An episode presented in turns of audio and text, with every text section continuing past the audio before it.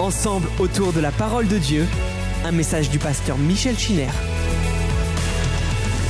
Dieu soit béni pour euh, ce temps que nous avons à nouveau ensemble autour de la parole du Seigneur. Nous sommes pratiquement à la fin de la vie de Jacob, puisque nous avons abordé depuis euh, quelques semaines la vie de Joseph.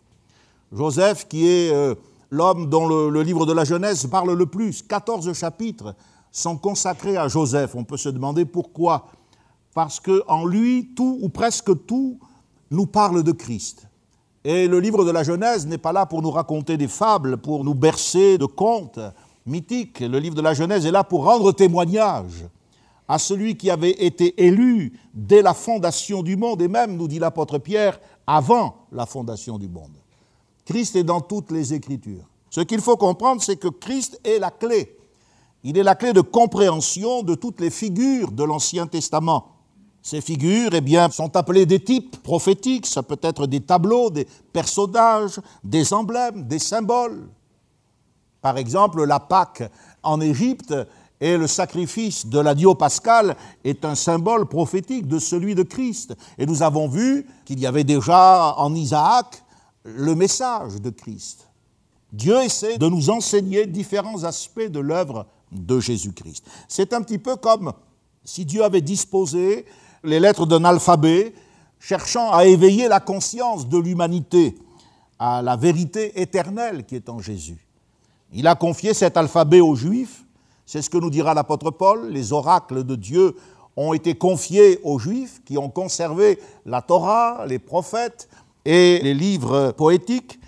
Et aujourd'hui, le Saint-Esprit nous montre comment nous pouvons ajuster les différentes lettres de cet alphabet pour arriver à la personne de Christ. Car toutes ces lettres, tous les aspects de ces différents messages nous permettent de découvrir Christ. L'Ancien Testament, la Genèse y compris, préfigure et annonce Christ. Les évangiles, Matthieu, Marc, Luc et Jean, incarnent le Christ. Il est là, la parole a été faite chair, il habite parmi les hommes, il guérit les malades, il enseigne la vérité. Les épîtres, l'épître de Paul aux Romains, les deux épîtres de Paul aux Corinthiens, Galates, Éphésiens, Philippiens, Colossiens, toutes les épîtres nous expliquent le Christ, nous font comprendre le mystère de Christ. Et l'Apocalypse glorifie le Christ. Vous voyez, Christ est au centre de toute la Bible. Toute la Bible est orientée sur la personne de celui en qui Dieu a mis toute son affection. Et l'apôtre Paul nous dit que même Adam, nous avons évoqué la personnalité d'Adam, son physique même. Adam est un être qui n'est pas né comme nous, il est arrivé fait. Contrairement à tout ce qu'on veut bien dire, nous, avons mis en avant le message de la Bible. Adam, nous dit l'apôtre Paul, était la figure de celui qui devait venir, voyez. Déjà, Dieu nous parle de Jésus. Il doit venir. C'est le message des prophètes. C'est le message de la Genèse. Il est venu. C'est le message des apôtres. Et il va revenir. C'est le message de l'Église dont nous sommes, vous et moi, les témoins.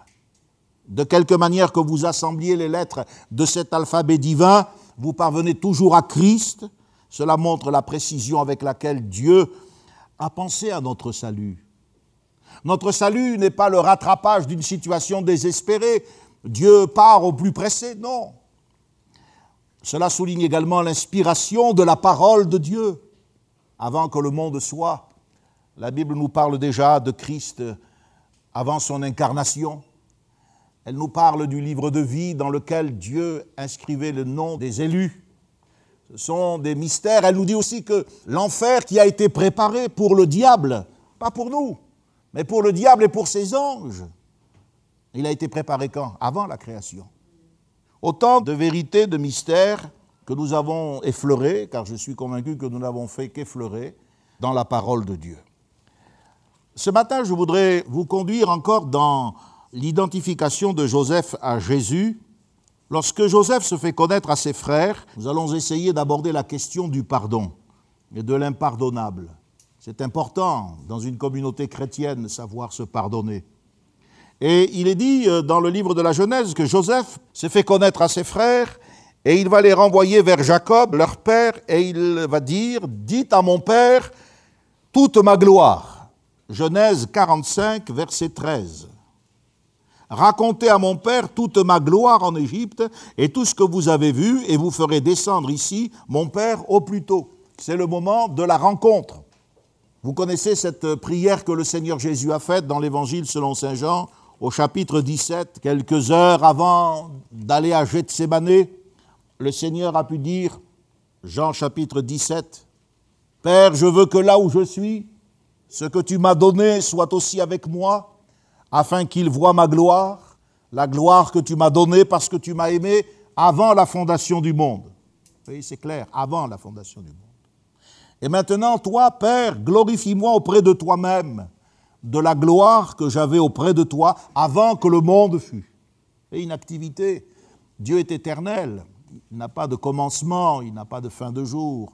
Et ce mystère qu'on appelle la Trinité, c'est-à-dire la communion ineffable, éternelle entre le Père, le Fils et l'Esprit, était une réalité bien avant que le monde soit et que le premier homme apparaisse. Père, je veux que eh bien, le monde maintenant voit ma gloire. C'est ce que Jésus a dit. Et Joseph dit à ses frères, racontez à mon Père toute ma gloire en Égypte. Si vous avez euh, suivi, vous savez qu'il était jeté dans une fosse, une prison, puis euh, lorsque le moment est arrivé, il s'est retrouvé à la tête du pays, ayant interprété les songes du Pharaon, eh bien, il a sauvé l'Égypte et il a sauvé les pays alentours. Et Joseph règne sur le pays. La première chose qu'on peut dire au sujet de la gloire, c'est qu'il s'agit de la gloire de la révélation. Pharaon a pu dire, trouverions-nous un homme comme celui-ci, ayant en lui l'Esprit de Dieu? Et Pharaon dit à Joseph, puisque Dieu t'a fait connaître toutes ces choses, il n'y a personne qui soit aussi intelligent et aussi sage que toi. La gloire de la révélation.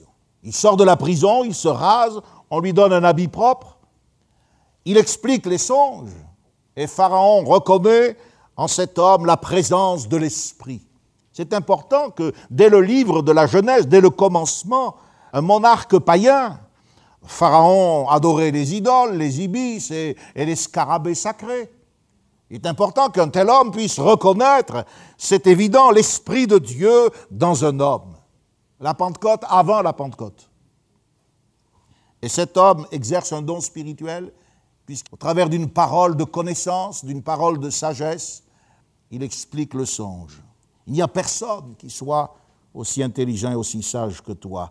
L'évangéliste Jean nous dit, et nous avons contemplé sa gloire, une gloire comme la gloire du Fils unique venu du Père. Et vous savez ce qui s'est passé, quel fut le premier miracle de Jésus à Cana, il nous a dit, il manifesta sa gloire. Et ses disciples, eh bien, crurent en lui. Autrefois, dans nos classes d'école du dimanche, en Afrique également, on chantait ce petit cœur Il n'y a personne, personne, personne qui soit comme toi, Jésus. Hein? Vous le connaissez? Eh bien, Pharaon a dit Il n'y a personne qui est comme Joseph. Et c'est vrai qu'il n'y a personne comme notre Sauveur. La gloire de la révélation. Puis il y a aussi la gloire de la résurrection.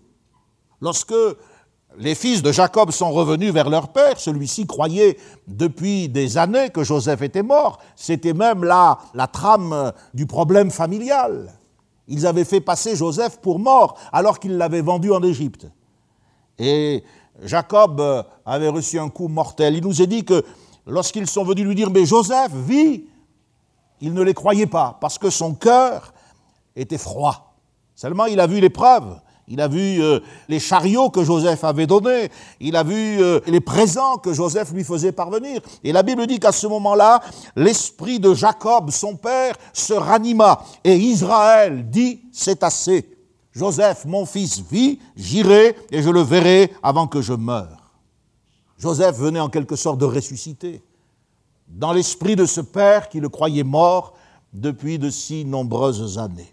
Écoutez ce que l'apôtre Pierre dit dans le Nouveau Testament, à cause de vous qui par lui croyez en Dieu, lequel l'a ressuscité des morts et lui a donné la gloire, en sorte que votre foi et votre espérance reposent sur Dieu. La gloire de la résurrection.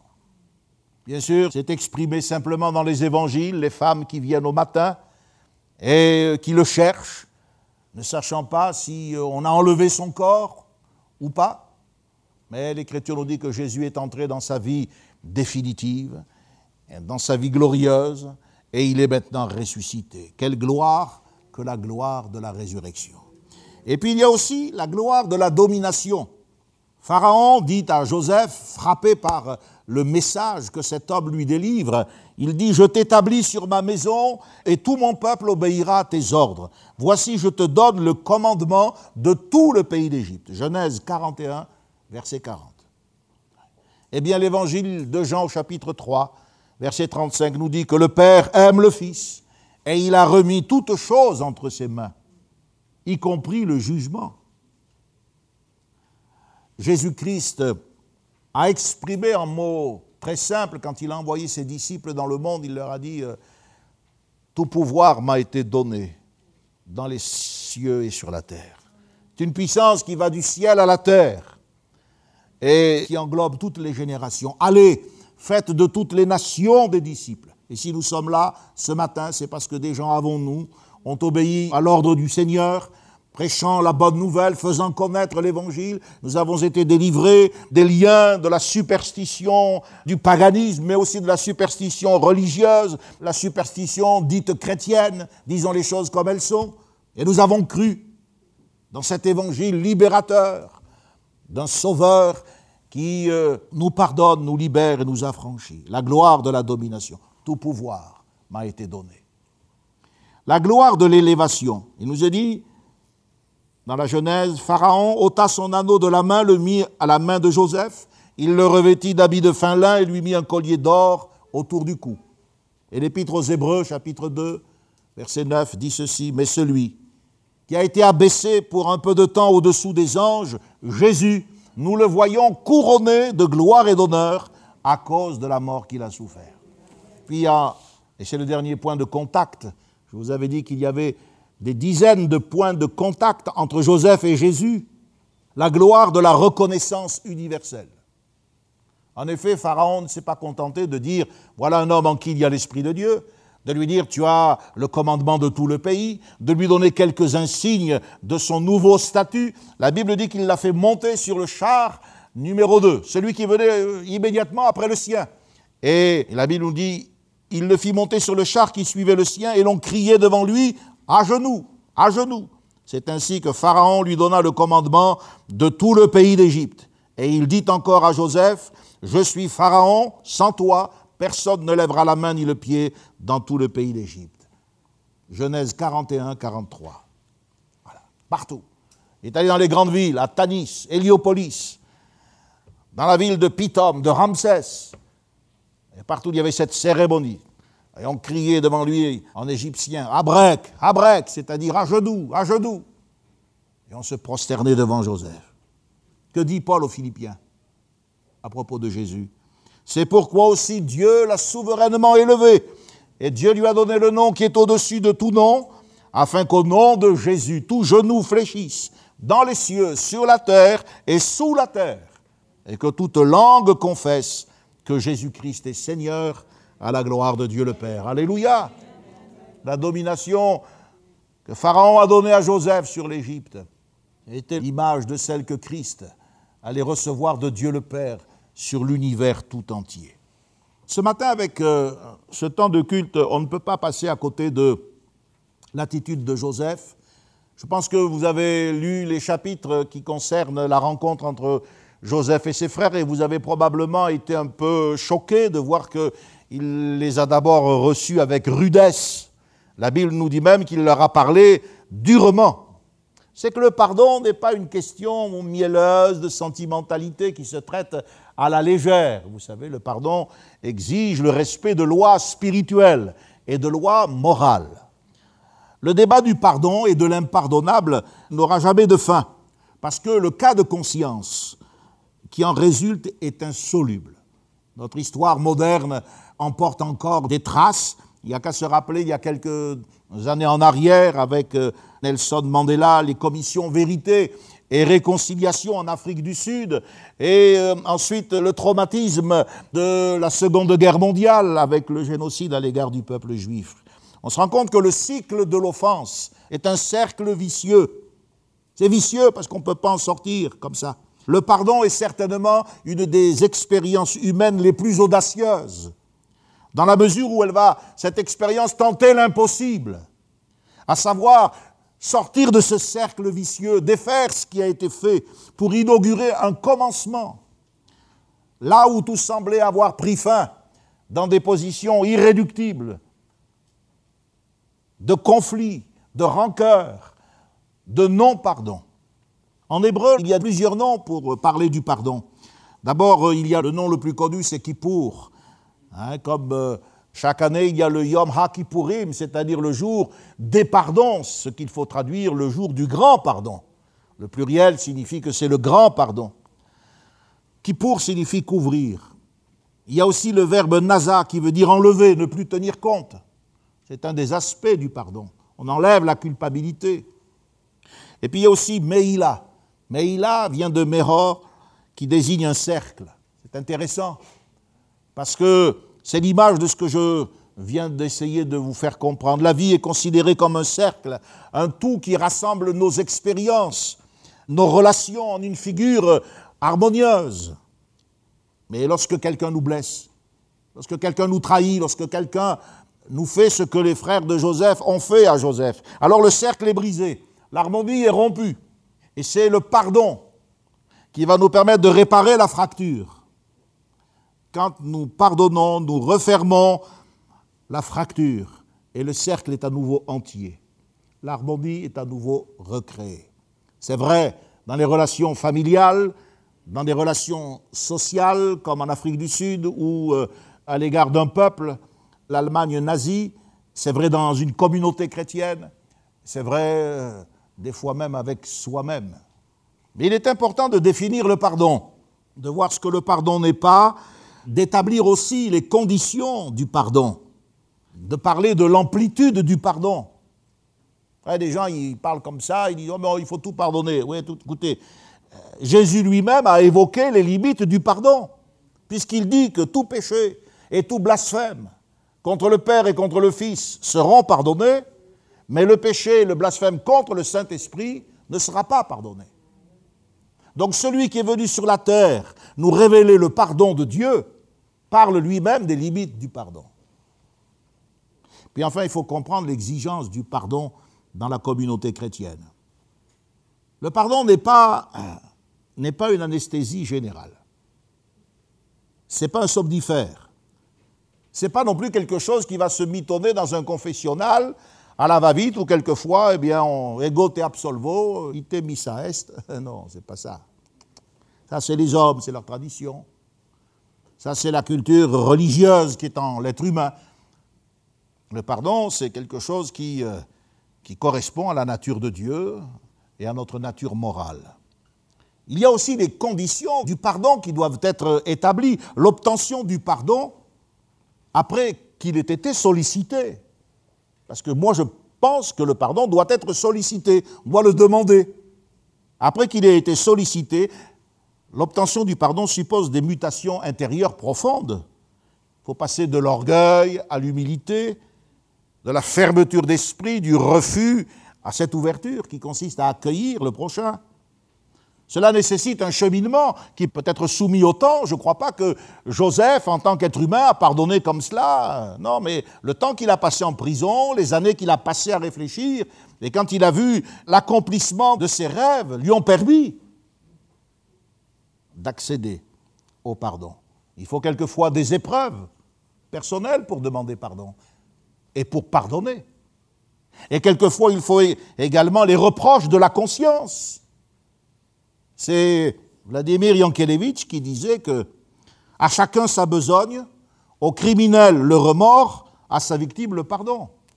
À quoi bon la grâce si le désespéré a bonne mine et bonne conscience? Le pardon n'est pas destiné aux coupables qui dorment et qui digèrent bien. Il y a le travail de la conscience. Et c'est pour ça que dans ces 14 chapitres consacrés à Joseph, vous avez une grande majorité de textes qui sont consacrés à la question du pardon.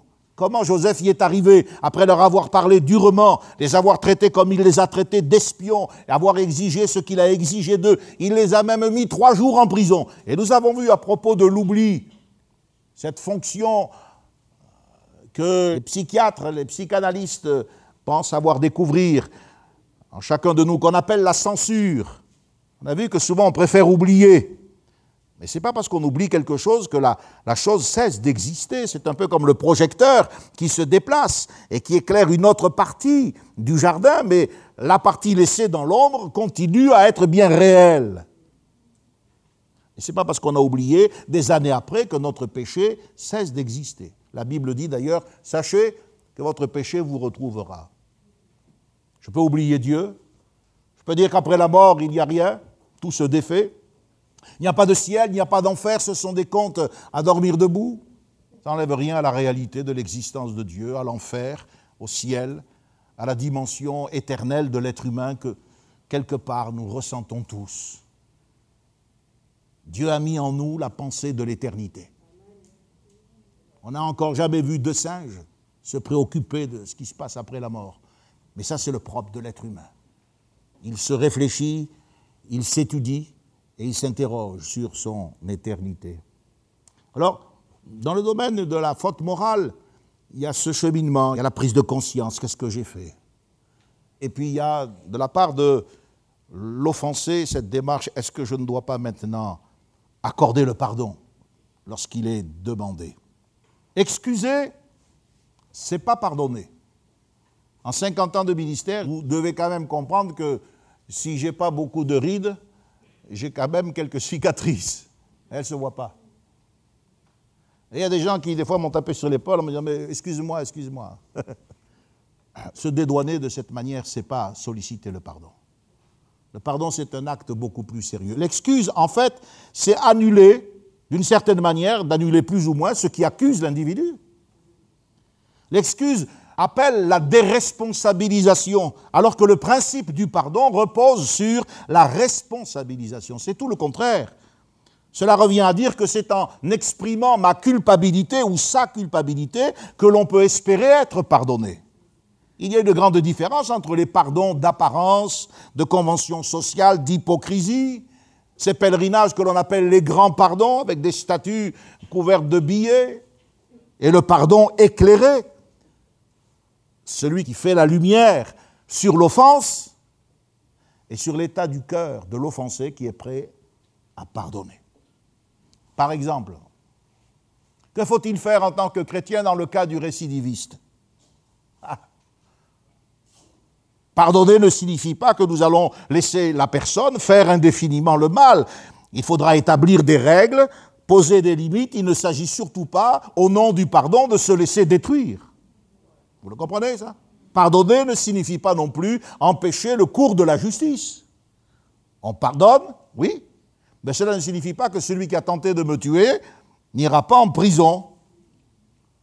Vous comprenez? Pardonner ne signifie pas qu'il faille renoncer non plus à sanctionner. La sanction est nécessaire parce qu'elle comporte une dimension préventive et puis éducative. Donc, vous voyez, il faut surtout éviter de jongler avec ce mot et puis de l'associer à notre humeur du moment, nos émotions. Le pardon, par exemple, est indépendant de la réconciliation. Pour restaurer une relation, c'est ça le verbe réconcilier. Pour restaurer une relation, il faut la repentance. Il faut passer par un processus qui va rétablir la confiance il peut y avoir un pardon sans réconciliation. Par contre, ce qui est impossible, c'est une réconciliation sans pardon. Je peux pardonner à quelqu'un, mais avant que la relation soit rétablie avec cette personne, il faudra peut-être du temps. Vu l'étendue de ses dégâts, vu peut-être euh, sa moralité, je dois être prudent, il faut établir des règles, etc. voyez, donc on est loin de ces réflexes il faut plutôt entrer dans la réflexion, parce que pour que la réconciliation soit juste, qu'elle soit droite, eh bien, il y a des choses qui sont nécessaires, indispensables. La mort de Jésus-Christ, notre Seigneur, a rendu le pardon possible, on le sait. Attention, je dis bien possible, mais pas obligatoire. Christ est mort volontairement, il n'est pas mort par obligation. Dieu a fait son offre de pardon du haut de la croix. Quand Jésus a dit, Père, pardonne-leur, car ils ne savent ce qu'ils font. Cependant, cette offre ne sera légalement reconnue comme un don que lorsqu'elle sera acceptée. C'est logique. La Bible dit que Jésus, qui était juif, qui est né sous la loi, né d'une femme, la Bible dit, il est venu chez les siens et les siens ne l'ont pas reçu, puisque les juifs qui vivaient à l'époque de Jésus n'ont pas accepté le Sauveur. Malgré sa proposition, son invitation, ils n'ont pas reçu le bienfait de la bénédiction de l'offre de Dieu. Ils n'ont pas reçu ce pardon qui vous donne le pouvoir de devenir enfant de Dieu. C'est pour ça qu'il y a beaucoup de gens qui disent Christ est mort pour les péchés du monde entier, donc automatiquement on est tous pardonnés. Non, non, non, c'est vrai que l'offre elle est pour tous, pour tous. Et l'évangile est prêché à toutes les ethnies, à tous les peuples. Mais l'offre de pardon ne devient réellement un don que lorsque l'offre est acceptée. Dieu a encore le droit de dire à quelles conditions l'homme peut recevoir le pardon. Hein. Eh oui, mes amis, c'est ça. C'est ce qu'il fait dans toutes les Écritures, en affirmant que Dieu pardonne à celui qui se repent et qui croit en son Fils Jésus-Christ. C'est David qui a dit dans le psaume 32, Heureux celui à qui la transgression est remise et à qui le péché est pardonné. Heureux l'homme à qui l'Éternel n'impute pas l'iniquité. Comment Dieu va-t-il ne pas m'imputer mon iniquité? Serait-il devenu injuste uniquement pour me pardonner? Non. Cela n'est possible que parce que Dieu a imputé mon iniquité à quelqu'un d'autre. Cette imputation, c'est le fait de la mort de Christ sur la croix. Mes péchés ont été imputés à Jésus-Christ. Christ est devenu péché pour que moi je devienne justice de Dieu. C'est ainsi que le Seigneur est absolument juste tout en faisant miséricorde. Mais l'univers qui repose sur des lois morales ne peut pas subsister si Dieu lui-même transgresse cette loi. C'est pour ça que Christ est mort pour nos péchés. Et c'est celui qui accepte Christ qui est au bénéfice de ce pardon. Alors pourquoi nous qui avons été si généreusement pardonnés, pourquoi avons-nous tant de mal à pardonner? Pourquoi les hommes ont-ils tant de combats à pardonner? C'est Nietzsche qui disait, c'est par lâcheté que le chrétien pardonne c'est parce qu'il n'a pas le courage de se venger qu'il propose à son offenseur de lui pardonner. Bon, mais quand on sait comment Nietzsche a fini, il était fou, il demandait pardon à ses meubles. Oui, exactement, c'est vrai. Donc, euh, ce n'est pas un exemple à suivre. Moi, je ne crois pas que c'est par lâcheté que je pardonne ou que quelqu'un pardonne. Il faut au contraire un courage bien plus grand, une noblesse d'âme comparable à celle de Joseph. Vous connaissez la grande question de l'apôtre Pierre dans Matthieu 18 chapitre 21, lorsqu'il dit au Seigneur, mais combien de fois pardonnerai-je à mon frère? Hein? Et vous connaissez la réponse de Jésus, on va y venir dans quelques instants. Le pardon, c'est une démarche libératrice, mais c'est une démarche qui coûte. Comme je l'ai dit, c'est un acte qui va briser le cycle de la vengeance, la spirale destructrice de l'amertume. Dans le livre de la Genèse, nous avons vu dès le chapitre 4 comment, dès le commencement et rapidement, le péché a influencé le comportement social de l'homme. La vengeance sans mesure était la norme. Il n'y avait pas de retenue. Les un descendant de Caïn, a dit qu'il était prêt à faire 77 victimes pour une seule blessure. Genèse 4, 24. Pour une seule meurtrissure, il était prêt à tuer 77 personnes. Avec la loi de Moïse, une limite va être posée. Le livre de l'Exode nous dit, mais s'il y a un accident, tu donneras vie pour vie, œil pour œil, dent pour dent, main pour main, pied pour pied, brûlure pour brûlure, blessure pour blessure, meurtrissure pour meurtrissure. Et c'est vrai qu'il y a eu un accident. Cet accident a eu lieu dans l'Éden, lorsque l'homme s'est soustrait à l'autorité du commandement divin. Il a voulu être sa propre loi. Autonomos, autonomie. Et il a péché. Quel terrible accident. Toute l'humanité a été entraînée dans la personne de son chef représentatif dans euh, ce cycle de la vengeance. Mais Moïse pose une limite. C'est un progrès dans la modération, mais il faudra attendre Jésus, qui va nous inviter à pardonner 77 fois, 7 fois. Alors je ne sais pas si vous comptez. Ça fait combien ça? 77 fois 7 fois? 539 fois. Alors je vous vois, vous allez dire peut-être une fois, deux fois, trois fois. Non, ce n'est pas une question de chiffres. Jésus ne veut pas que nous nous calculions. Jésus veut dire il faut pardonner autant de fois que cela est nécessaire. Chaque fois qu'il y a repentance, chaque fois qu'il y a le remords, chaque fois qu'il y a la repentance, le regret, l'honnêteté de l'aveu, alors on peut et on doit pardonner. Mais il ne s'agit pas d'être toujours en train de compter dans sa tête. Ça fait trois fois que je te pardonne à toi, c'est la dernière. Hein non, il s'agit d'avoir un cœur bien disposé. Le pardon, c'est là, d'accord? Donc il faut mettre de côté l'arithmétique. Mais enfin, quand même, il faut peut-être euh, aussi en tenir compte. Quand je vois que, comme je dis tout à l'heure, quelqu'un devient récidiviste, s'amuse, s'habitue, il y a peut-être là aussi des limites à mettre. Le pardon, qu'est-ce que c'est? C'est l'acte de libérer quelqu'un de l'obligation qu'il a envers nous parce qu'il nous a fait du tort. Laisser la rancune, laisser l'amertume s'installer, devenir impitoyable, ne pas pardonner, c'est se rendre, nous chrétiens, esclaves du péché. Le refus de pardonner peut nous coûter beaucoup plus cher que l'offense elle-même qui nous a été faite. Parce que ces animosités, ces amertumes, ce ne sont pas de bonnes réponses. Quand quelqu'un nous a fait du tort, nous devons venir au pied du Seigneur pour lui demander de nous aider à développer un esprit de conciliation, un esprit de miséricorde, de pardon. C'est écrit dans l'épître aux Éphésiens que nous devons eh bien, devenir les imitateurs de Dieu. C'est en ce sens que le culte eh bien, est en esprit en vérité. Écoutez, que toute amertume, toute animosité, toute colère, toute clameur, toute calomnie, toute espèce de méchanceté disparaissent du milieu de vous Soyez bons les uns envers les autres, compatissants, vous pardonnant réciproquement comme Dieu vous a pardonné en Christ. Eh oui, il ne suffit pas de venir dire merci au Seigneur parce que tu m'as pardonné, il faut aussi que je pardonne. Quelqu'un a dit que nous devrions comparer notre attitude de chrétien au phénomène de l'inspiration. Nous inspirons, nous expirons. Comme quand le médecin vous dit euh, remplissez vos poumons, videz-les, etc. Nous devons inspirer le pardon et expirer l'amertume. Il en va de votre vie, de votre équilibre personnel, spirituel et aussi moral et puis même familial, parce que des gens qui ne se pardonnent pas à l'intérieur d'un couple, ben, c'est certainement euh, la mèche allumée pour que tout saute.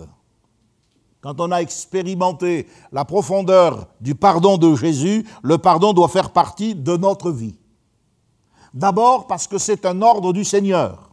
C'est une exigence. Le pardon, ce n'est pas une attitude optionnelle. Le Seigneur n'a pas dit si tu es bien luné, ben, tu pardonnes à, la personne qui t'a fait du mal. Il n'a pas dit ça. Il a dit que nous devons pardonner. L'obéissance ou non à cet ordre aura un impact sur la façon dont Dieu va traiter nos propres péchés. C'est quelque chose de, de grave, tellement grave que le Seigneur nous dit que notre attitude envers notre frère peut avoir des répercussions dans l'éternité. Jésus a dit, Matthieu 6, 14, Votre Père céleste ne vous pardonnera pas non plus vos offenses. Vous vous rendez compte ce que ça fait? Ça fait que j'arrive devant le Seigneur. Sur la terre, j'ai eu l'impression de gagner parce que j'ai résisté. J'ai dit non, je ne pardonnerai pas. J'ai rencontré en 50 ans de ministère des gens qui ont dit ben, ça, ça sera oublié avec ma mort. C'est des paroles terribles. Parce que le Seigneur dit mais moi aussi je ne te pardonnerai pas. Et en fait, ces gens qui ne pardonnent pas, qu'est-ce qu'ils prouvent? Ben, Tout évangélique qu'ils sont, avec tous les libellés qu'ils veulent bien mettre sur leur euh, confession, ils prouvent qu'ils n'ont pas encore fait l'expérience de base dont Jésus a parlé quand il a dit Vous connaîtrez la vérité et la vérité vous affranchira.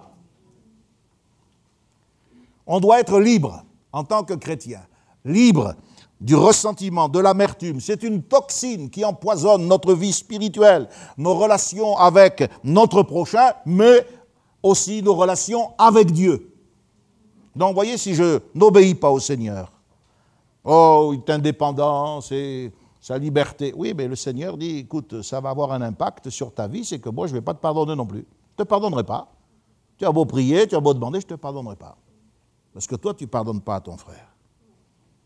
Jésus a, dans la prière du Notre Père, il nous a enseigné à, pardonner. Il dit Remets-nous nos dettes comme nous les remettons à ceux qui nous ont offensés. Le mot signifie euh, dette. Souvent, on entend Un tel, il me doit ceci, il me doit des excuses. J'entends des adultes me dire Mes parents auraient dû être comme ceci, ils ont une dette envers moi. Des parents dire de leurs enfants Mes enfants ont une dette envers moi. Je les ai élevés, ils ont une dette envers moi. Mon conjoint a une dette. Et mon pasteur a une dette. Que dit Jésus? Remets-nous nos dettes comme nous les remettons à ceux qui sont endettés envers nous. La vie dans le royaume de Dieu doit s'exprimer par une communion qui ne doit pas être troublée par l'animosité ou par la mauvaise volonté. Parce qu'il y a des gens, des fois, ils n'ont plus d'animosité, le temps a passé, mais ils ont une mauvaise volonté. C'est pour ça que Dieu, des fois, nous met en prison. Trois jours en prison, ça a rafraîchi la mémoire des frères de Joseph le projecteur s'est éclairé tout d'un coup. À partir de ce moment-là, eux qui disaient nous sommes des gens sincères, nous sommes des gens honnêtes, pensez donc. Avoir fait tout ce qu'ils ont fait et se prétendre honnêtes. C'est bien ce que disent les, psychiatres et les psychologues. Il y a en nous quelque chose comme une censure qui préfère céder. On ne se rappelle plus. Mais là, au bout de trois jours, ils ont changé. Ils ont dit nous sommes coupables. Dieu a dévoilé l'iniquité de nos vies nous avons fait du mal à notre frère, etc. etc. Et c'est comme ça que Joseph, qui se faisait passer pour un Égyptien, il les comprenait, mais il se servait d'un interprète. Joseph a compris qu'il y avait eu un travail qui s'était fait dans leur cœur et il a pu leur pardonner. Pourquoi Jésus a-t-il tant insisté sur le pardon? Parce que le pardon est une preuve d'amour. Et parce que Jésus enseigne que le pardon humain et le pardon divin sont inséparables. Relisez, s'il vous plaît, Matthieu 18, 23, et vous voyez le lien qui existe entre ce pardon à deux dimensions. C'est l'histoire de cet homme à qui le propriétaire va remettre sa dette, Matthieu 18, 23. Un royaume, le royaume des cieux est semblable à un roi qui voulut faire rendre compte à ses serviteurs. Il se mit à compter, on lui en amena un qui devait dix mille talents. Comme il n'avait pas de quoi payer, son maître ordonna qu'il fût vendu, lui, sa femme, ses enfants, tout ce qu'il avait, que la dette fût acquittée. Le serviteur se jeta à terre, se prosterna et dit Seigneur, aie patience envers moi, je te paierai tout. Ému de compassion, le maître de ce serviteur le laissa aller et lui remit la dette. Après qu'il fut sorti, ce serviteur rencontre un de ses compagnons qui lui devait cent deniers. Il le saisit, l'étrangle en disant Paie ce que tu me dois. Son serviteur se jette aussi à terre, le supplie, disant Aie patience envers moi, je te paierai. Mais l'autre ne voulut pas, et il alla le jeter en prison jusqu'à ce qu'il eût payé ce qu'il devait. Ses compagnons, ayant vu ce qui était arrivé, furent profondément attristés. Et ils allèrent raconter à leur maître tout ce qui était arrivé. Alors le maître fit appeler ce serviteur et lui dit Méchant serviteur, je t'avais remis en entier ta dette, parce que tu m'en avais supplié. Ne devais-tu pas aussi avoir pitié de ton compagnon comme j'ai eu pitié de toi, et le maître, irrité, le livra au bourreau jusqu'à ce qu'il eût payé toute sa dette. Il y a de la tristesse, profondément attristé. Il y a de la tristesse dans le ciel, ces compagnons qui voyagent avec nous. Lorsque, eh bien, il y a des antagonismes, des relations conflictuelles entre les chrétiens, le pardon humain et le pardon divin, ça va de pair. Si nous sommes inflexibles avec les autres, ben Dieu va l'être aussi avec nous. Si quelqu'un témoigne avoir reçu le pardon de Dieu, voilà, quelqu'un dit, mais moi je suis chrétien, j'ai été pardonné, et euh, c'est un pardon immérité, car je suis un pécheur, c'est un pardon qui est inconditionnel, parce que je suis venu tel que j'étais, le Seigneur m'a fait grâce. Mais ensuite, cette même personne ne veut pas oublier les offenses relativement bénines qui euh, lui sont faites. Cet homme ou cette femme va nier par son attitude la réalité de ce qu'il affirme. Il contredit par sa conduite l'esprit du royaume. Or justement, le royaume est là pour témoigner au monde que la société chrétienne repose sur des bases différentes. Et si ça, ça s'écroule, ben l'Église n'a aucune raison d'être. C'est une, une construction humaine, comme il y en a d'ailleurs, mais cette Église-là, elle ne peut sauver personne. D'ailleurs, elle n'a pas le message du salut puisqu'elle s'est compromise dans le monde. Alors, on va terminer. À cause des tendances de notre nature humaine. On ne peut pas contrôler tout ce que les gens peuvent dire de nous. Le cœur humain, il est mauvais. La Bible dit qui peut le connaître? Dieu le sonde, il sait très bien. On a vu avec la Genèse comment le mal s'est répandu. Mais ce qu'on peut contrôler, si je ne peux pas contrôler ce qu'on dit, ce qu'on pense, ce qu'on va dire dans mon dos, je peux contrôler, c'est la réponse que nous, je vais apporter. Le pardon peut nous aider à surmonter la souffrance. La souffrance qui est introduite par euh, les rumeurs, ce qu'on apprend, tiens, ben, tiens, il a dit que celui-là, c'était un has-been, euh, l'autre, il a dit qu'il ferait mieux de rentrer chez lui maintenant, il a son âge. Ah bon, mais cette souffrance, elle est maintenant évacuée par le pardon. Le pardon, c'est quelque chose, voyez, qui, vous libère. Il s'offre sans contrepartie, il est gratuit, mais il faut le solliciter sur la base de l'honnêteté et de la vérité. Dans pardon, il y a don. Ça signifie que si je pardonne, ben, je ne peux pas exiger quoi que ce soit en retour. Mais ça ne veut pas dire qu'il ne coûte rien, le pardon. Ce n'est pas parce qu'il est gratuit qu'il ne coûte rien. Très tôt dans le livre de la Genèse, on a vu que le pardon signifiait la mort de quelque chose ou la mort de quelqu'un. Le sacrifice a toujours été à la base du pardon. Le Seigneur nous a appris que pardonner, c'était annuler la dette. C'est ce que Jésus a fait pour chacun de nous. La Bible dit qu'il a effacé l'acte dont les ordonnances nous condamnaient. Colossiens 2,14. Nous avions une dette et nous ne pouvions pas la payer. Jésus a payé une dette qu'il n'avait pas. C'est ça le sens de la croix. C'est l'essence même du pardon. C'est l'essence même des paroles qu'il a prononcées quand il a dit Pardonne-leur, je te prie. Alors, sur le plan personnel, mais pardonner, euh, ça peut signifier le sacrifice de sa personne, de sa personnalité, de son caractère, de sa nature. On pardonne.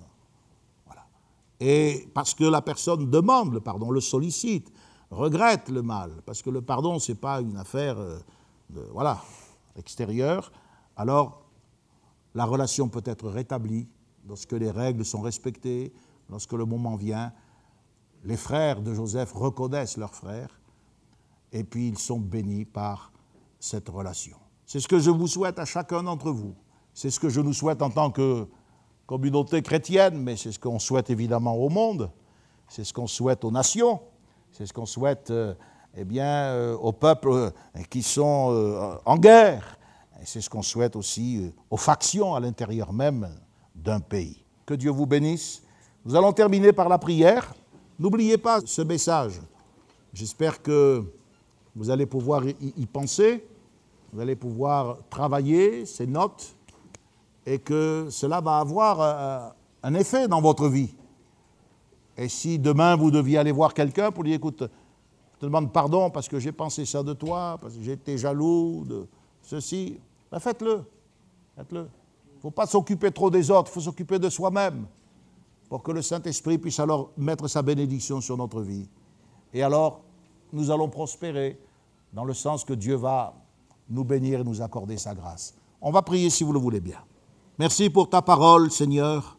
Merci pour l'exemple de Joseph. Merci pour sa ressemblance avec le Seigneur Jésus.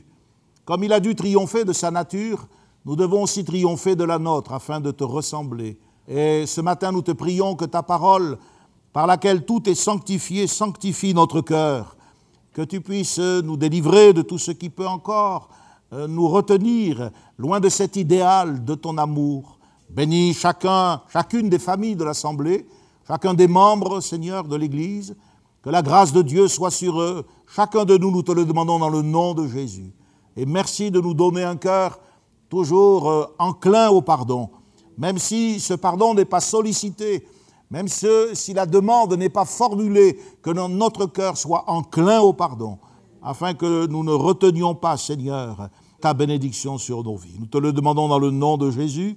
Et nous te disons merci pour euh, l'occasion que tu nous as donnée encore ce matin de te servir dans ce temps de culte.